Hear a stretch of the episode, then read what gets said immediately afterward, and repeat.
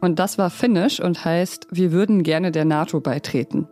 Was Finnland noch davon abhalten könnte, darum geht es heute bei Was jetzt? Außerdem besprechen wir, wie die LSD-Legalisierung und Kommafehler zusammenhängen. Nimeni on Pia Rauschenberger. Genau, ich bin Pia Rauschenberger und jetzt kommen erstmal die Nachrichten. Ich bin Anne Schwedt, guten Morgen. Die regierende Bürgermeisterin von Berlin, Franziska Giffey, setzt offenbar auf eine schwarz-rote Koalition in der Hauptstadt. Medieninformationen zufolge will sie am heutigen Mittwoch dem SPD-Landesverband vorschlagen, Koalitionsgespräche mit der CDU aufzunehmen. Sollte der Verband nicht zustimmen, will sie angeblich als SPD-Landeschefin zurücktreten. Käme es zu einer schwarz-roten Koalition in Berlin, dann müsste Giffey ihr Amt als Regierungschefin an den CDU-Spitzenkandidaten Kai Wegner abgeben.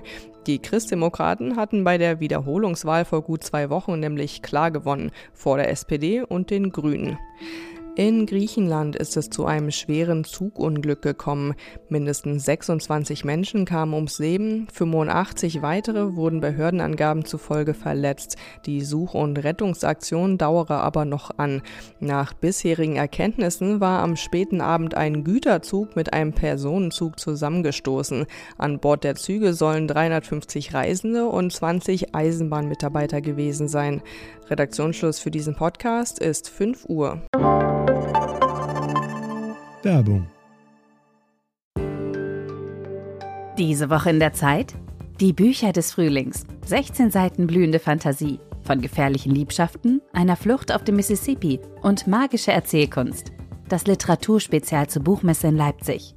Die Zeit, Deutschlands größte Wochenzeitung. Jetzt am Kiosk oder direkt bestellen unter zeit.de/slash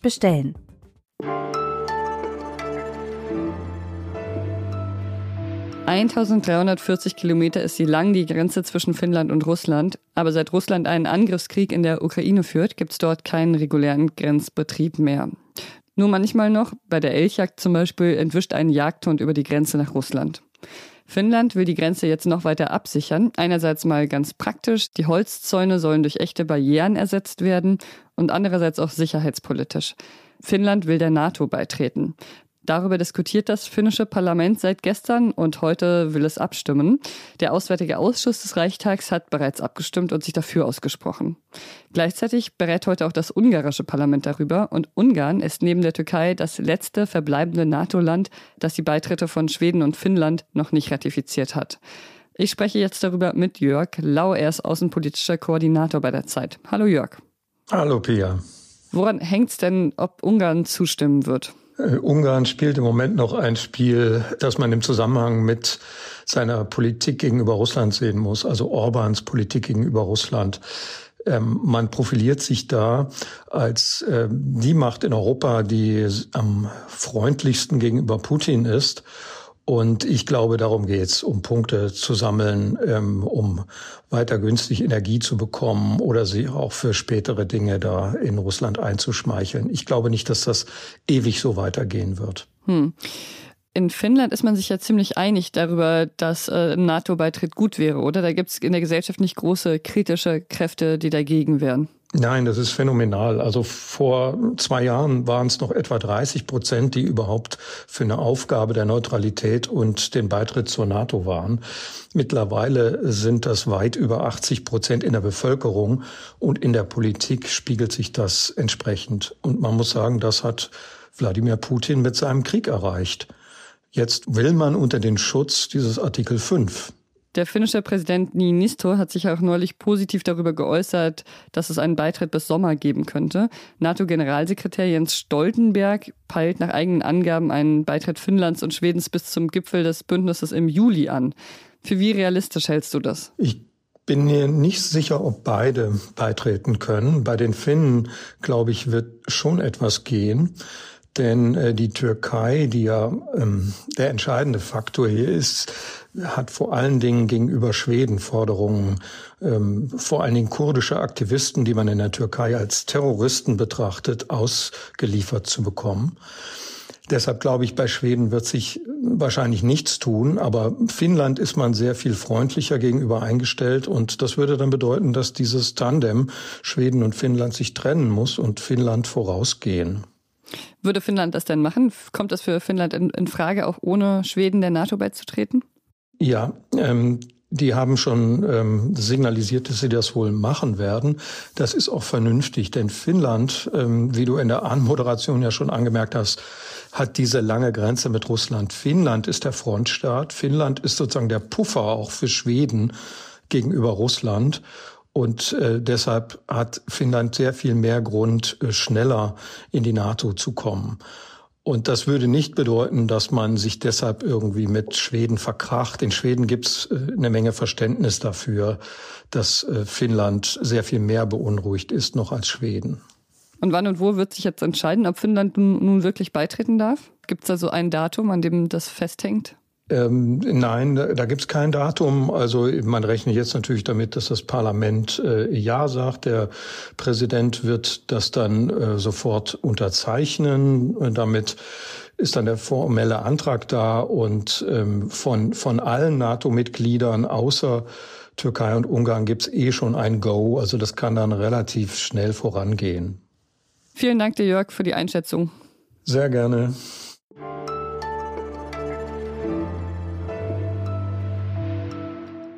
Und sonst so?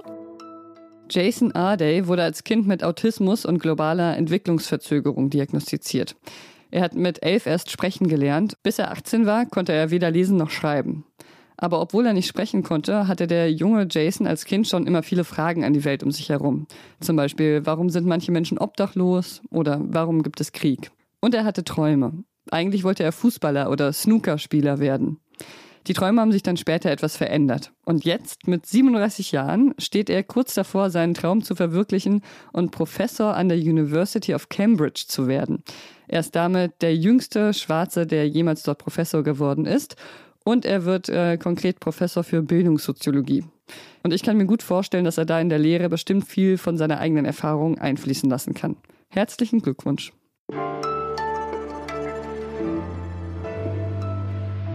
Ein Kommafehler könnte erhebliche Folgen haben. Das Bundesgesundheitsministerium könnte durch einen Fehler bei der Interpunktion versehentlich LSD-Derivate legalisiert haben. Vielleicht erinnern Sie sich dran, Azadeh hatte neulich schon was noch dazu gemacht. Und wir wollten jetzt aber nochmal ausführlicher über den Fall sprechen, weil klar, man soll die Rechtschreibung natürlich ernst nehmen, aber dass die Kommasetzung auf die Drogenregulierung Einfluss hat, das sollte doch eigentlich nicht so passieren, denkt man sich. Wie das eine mit dem anderen zusammenhängt und was das für größere Implikationen haben könnte, das hat Marlene Halser recherchiert und kann es mir jetzt hoffentlich erklären. Hallo Marlene. Hallo. Was für ein Kommafehler war das denn? Einerseits ein super marginaler Fehler und gleichzeitig aber vielleicht ein ziemlich weitreichender Fehler. Und zwar geht es da um die Anlage äh, des neue psychoaktive Stoffe-Gesetzes, auch ein komplizierter Name. Und ähm, das ist ziemlich kompliziert, weil das im Grunde aussieht wie so ein Chemielehrbuch. Also man muss eigentlich fast einen Chemiker fragen, um das zu verstehen. Und so ist wahrscheinlich auch dieser Fehler passiert. Und zwar hätte dazwischen äh, zwei Stoffgruppen ein Komma gehört und da steht jetzt ein Bindestrich was aber de facto dann dazu führt, dass eben nicht das verboten wurde, was hätte verboten werden sollen. Okay, und es ist aber ja trotzdem so, dass LSD im Betäubungsmittelgesetz als illegale Substanz aufgeführt ist und verboten ist. Worum geht es denn jetzt genau bei der möglichen Legalisierung? Also was sind diese LSD-Derivate? Also wie du richtig gesagt hast, LSD ist äh, im Betäubungsmittelgesetz als, illegal, als illegale Substanz aufgeführt. Aber man kann re wohl relativ leicht an die chemische Strukturformel von LSD einfach andere Stoffgruppen dranhängen. Und zwar gibt es da relativ viele verschiedene Möglichkeiten, die man da dranhängen kann. Damit hat sich dann die chemische Struktur so weit verändert, dass es eben nicht mehr unter das Betäubungsmittelgesetz fällt. Und dann ist es nur geringfügig verändert, aber ähm, es ist dann mhm. plötzlich legal. Es ist aber im Prinzip immer noch LSD quasi.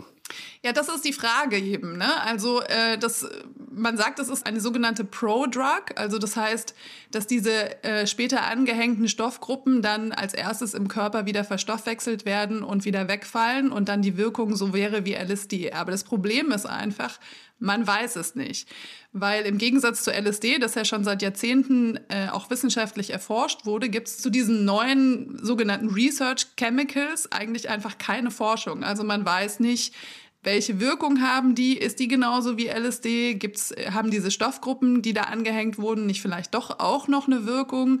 Also man weiß eigentlich gar nichts. Ne? Research Chemicals zeichnen sich eigentlich dadurch aus, dass ähm, man im Grunde erstmal Tierversuche machen müsste, um das am Menschen überhaupt zu testen. Also sie sind einfach zu neu, als dass man irgendwas über sie sagen könnte. Ich kann mir vorstellen, dass da viele neue Stoffe gerade auf den Markt kommen. Es ist wahrscheinlich gar nicht so leicht für die Behörden zu überprüfen, was davon jetzt gefährlich ist und was nicht, oder wenn das so eine Masse ist.